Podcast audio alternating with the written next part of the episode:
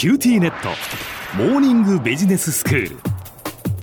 今日の講師は九州大学ビジネススクールで産学連携マネジメントがご専門の高田恵先生です。よろしくお願いします。はいよろしくお願いします。先生今日はどういうお話でしょうか？今日はですね negative capability という、えー、まあ人間がやっぱりぜひ持つべき能力これについてお話をしたいと思います。え negative capability？なんかネガティブって言われると持っていいのかどうなのかなんて思ったりもするんですが。そう思っちゃいますよね、えー、実はですねこのネガティブケイパビリティっていう言葉に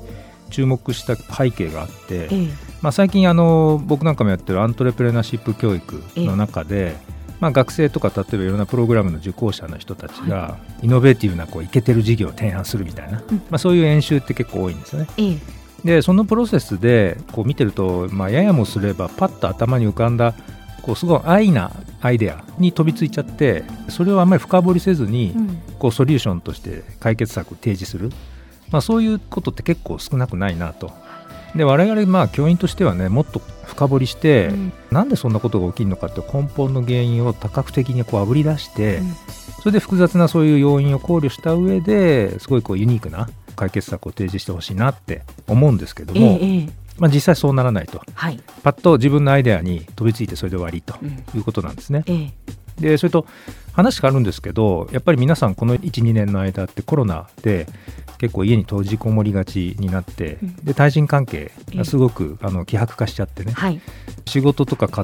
庭で、まあ、今まで経験したことがない状況に置かれてその結果まあ、なんとなく不安を感じるとか、うん、でそういう不安に苛まれてる人ってね結構多いんじゃないかと思うんですよね。そうですよね。でそれで登場するのがネガティブケーパビリティという概念なんですね。はい、でこれはあの簡単に言うと簡単には答えが出ない事態に耐える力と、うん、答えは出さなくていいというかですね、ええ、答えが出ない状態に耐えるっていうことが大事だということなんですね。はい、でもともとこれはあのイギリスの詩人のキーツが提示した概念で、え、まあ、どうにも答えが出ない対処しようもない事態に耐える、うん、でそういう力だと。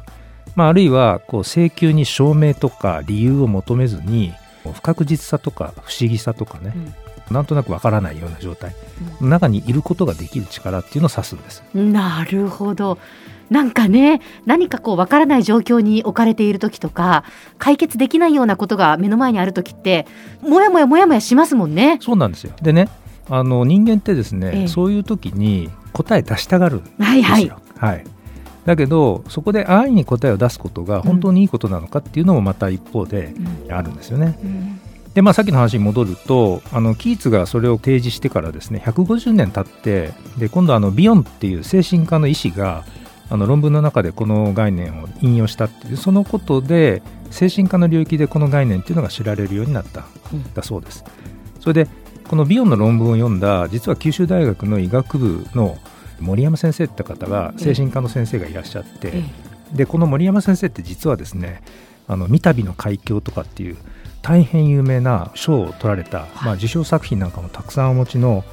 作家の母木法生さんという方なんですね。あそうなんですね。そうなんです。ペンネームが母木さんなんですね。そう母木さんです。母木さんか。はい。はいでこの萩木先生がですね、この概念に着目されてずっとそのことをテーマとしてもお持ちになられていて、うん、で2017年に「ネガティブ・ケーパビリティ」っていう本をあの出版されたんです。はいそれがですねこのコロナ禍で改めて注目されてるっていう、まあ、そんな状況なんですね。まあ、それで僕も実は知ったと。で母木先生によると、はい、ネガティブ・ケーパビリティのこう反対の概念として、うん、ポジティブ・ケーパビリティっていうのがあると。でもともと人間はいろんなこう社会の状況とか、自然現象とか自分の心の悩みとかそれなんでそうなんだろうっていうこう意味付けをしてそれをこう一生懸命分かろうとする力これが備わっているということなんですね。でこれもっと言うと人間だけじゃなくて生物ってやっぱり生きていくために外部環境をこう把握をして理解するっていうことをやってないと、まあ、そもそも生存できないわけですね。はい、なのでやはりですねこう物事を分かろうとするという能力を生物がこう長い歴史の中で獲得してきたと。いうのはこれはもう当たり前によく理解できる話なんですね。ええ、加えてですね人間の脳ってですね悲観的な絶望よりも、うん、やっぱり希望を持とうとするという働きがあるらしいんですよ本来的に。ええ、なので例えば薬のこう治験とかで、偽薬を投与された方の人が実は偽薬で薬でも何でもないんだけど症状が良くなったっていう。これいわゆるプラセボ効果ってあるんですけど、まあ、そういうのもね人間の本能が原因だと。より都合のいい方に解釈してしまうと、はい。まあ、いうことなんですよね。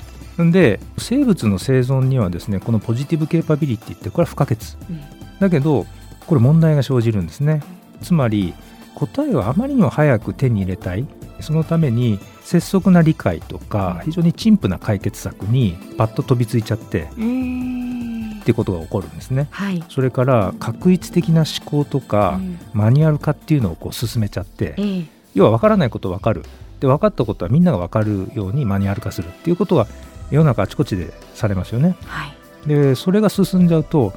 あんまり自分自身の頭で考えなくなるんですよ。結果として想定外の出来事なんかが起きた時に全然対応できなかったりとかそこに戸惑ってむしろ想定外の出来事に苦痛を感じたりするようになる。なるほどでなのでこのことを例えば大学の教育の現場にね振り返って考えてみると、はい、まあ、最近の特にまあ若い学部生とかですね、まあ、見ているとみんな努力はすごくすると。うん、だけど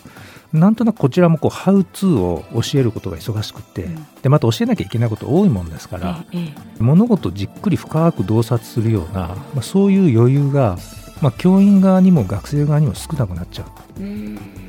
で本来だったらなぜっていうような問いをですね自問自答してそれに答えを出すっていうのを例えば学生時代なんかね、はい、たくさんやれるといいんですけどそういうことって後回しにされがちなことも最近あるんじゃないかなっていう気が教育の現場にいながらですね、はい、感じているところです。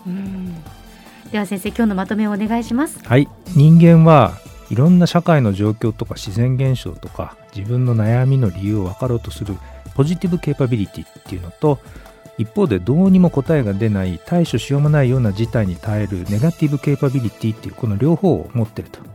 で近年はこのポジティブケーパビリティによって実は拙速で安易な答えに飛びつきがちなことが実は増えていて、まあ、ここに実は大きな問題が潜んでるんじゃないか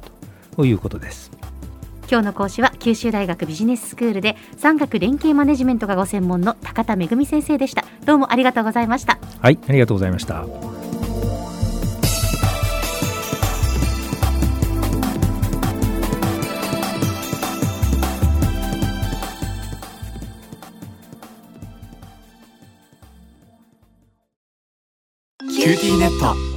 地下って乗り換えたみたいよ。よくそんなに簡単に乗り換えられるわよね。